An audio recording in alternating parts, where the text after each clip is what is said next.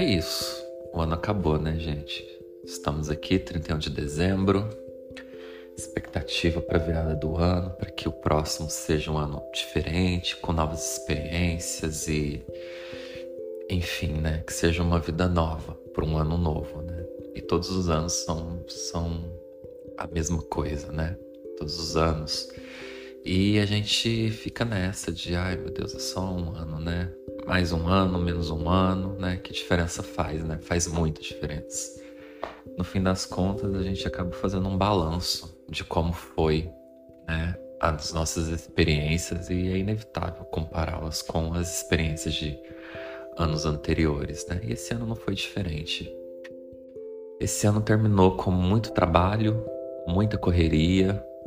Foi um ano extremamente corrido e transtornado em diversos pontos, né? Para mim, acho que para a maioria das pessoas, cada um vive a sua as suas experiências, a sua maneira, né? E para mim não foi diferente, não. Aconteceu muita coisa boa, aconteceu muita coisa ruim. Eu até cheguei a fazer um, um desabafo no meu Instagram sobre esse resumo, né? Que eu escrevi no meu diário e e lá eu comento que eu gostaria de ter chegado ao final de 2023 sem mágoas. Mas o que é a vida se não são as mágoas, né? Para nos ensinar lições importantes. E eu sei que às vezes a gente, no momento de raiva, no momento de, de nervo, de nervoso, a gente acaba falando besteiras, né? Para tentar magoar as pessoas e tentar feri-las de alguma forma. E eu encaro, né, essas experiências e tudo que me aconteceu dessa maneira. Eu acho que eu consigo visualizar as pessoas e entendê-las melhor um pouco, né?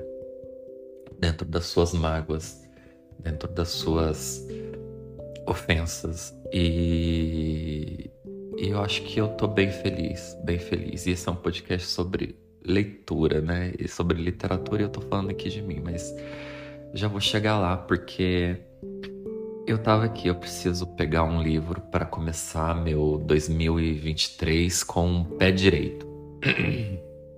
e a voz não ajuda porque eu realmente tô ruim da garganta.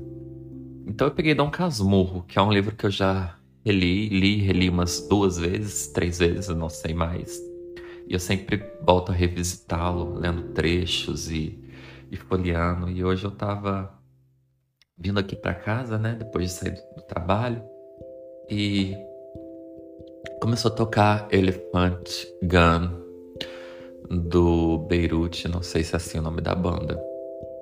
E eu fiquei pensando no Dom Casmurro e eu falei assim, acho que eu vou ler Dom Casmurro.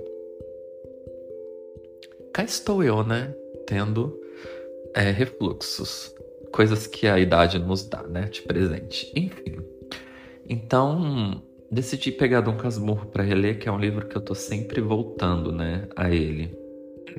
Mesmo que não seja para ler inteiro, e enfim, eu, eu peguei ele aqui, eu vi que foi uma leitura que eu comecei a fazer em 2022. Que eu comprei um box maravilhoso de uma editora, acreditem ou não, cristã. E eles publicaram capa dura, né, com textos informativos e etc. Toda a obra do Machado de Assis. Que eu fiz a tatuagem este ano. E então, não vou só ler Dom Casmurro, começar 2023 lendo Machado de Assis, como também, né, celebrando essa minha tatuagem maravilhosa. Enfim. E o Bentinho é muito esse personagem cheio de mágoas, cheio de rancor, ciumento, desconfiado. E eu acho que eu fui essa pessoa em 2022 né? Pasmem. Mesmo tentando evoluir, é, a gente acaba, né? É, falhando, né? Afinal de contas, nós somos humanos, somos seres é, compostos, né? De sentimentos, de emoções, né? E não só de razão. E e a gente acaba errando, né? Mais do que acertando às vezes. Então eu acho que eu fui muito o Bentinho em 2022. Então é a leitura que eu vou começar a fazer este ano. E eu tava aqui me, me derretendo com um capítulo né, desse livro, que foi onde eu parei a minha leitura, que é o capítulo 33, que se chama O Penteado, né? E eu vou ler esse trecho para vocês, esse capítulo. Capítulo 33 O Penteado E Capitu deu-me as costas, voltando-se para o espelhinho. Peguei-lhe dos cabelos, colhi-lhe-os todos e entrei a analisá-los com o pente, desde a testa até a última ponta, que lhe desciam a cintura. Em pé não dava jeito. Não esquecestes que ela era uma nadinha mais alta que eu, mas ainda que fosse da mesma altura, pedi-lhe que se sentasse. Senta aqui, é melhor. Sentou-se. Vamos ver o grande cabeleireiro, disse-me rindo.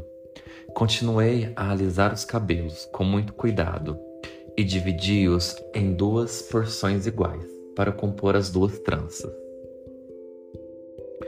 Não as fiz logo, nem assim depressa, como podem supor os cabeleireiros de ofício, mas devagar, devagarinho, saboreando pelo tato aqueles fios grossos que eram parte dela. O trabalho era atrapalhado, às vezes por desazo, outras de propósito para desfazer-se o feito e refazê-lo. Os dedos roçavam na nuca da pequena ou nas espáduas vestida de chita, e a sensação era um deleite. Mas enfim, os cabelos iam acabando, por mais que eu quisesse intermináveis. Não pedi ao céu que eles fossem tão longos como os da aurora, porque não conhecia ainda essa divindade que os velhos poetas me apresentaram depois. Mas desejei penteá-los por todos os séculos dos séculos, tecer duas tranças que pudesse envolver o infinito por um número inominável de vezes. Se isso vos parece enfático, desgraçado leitor, é que nunca penteastes uma pequena, nunca pusestes as mãos adolescentes na jovem cabeça de uma ninfa. Uma ninfa!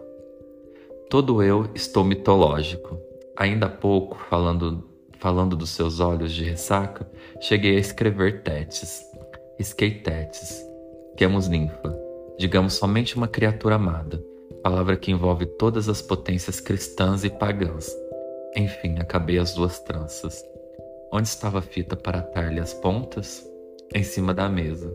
Um triste pedaço de fita enxovalhada.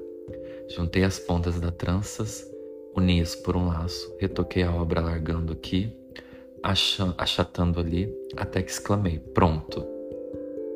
Está bom? Veja no espelho.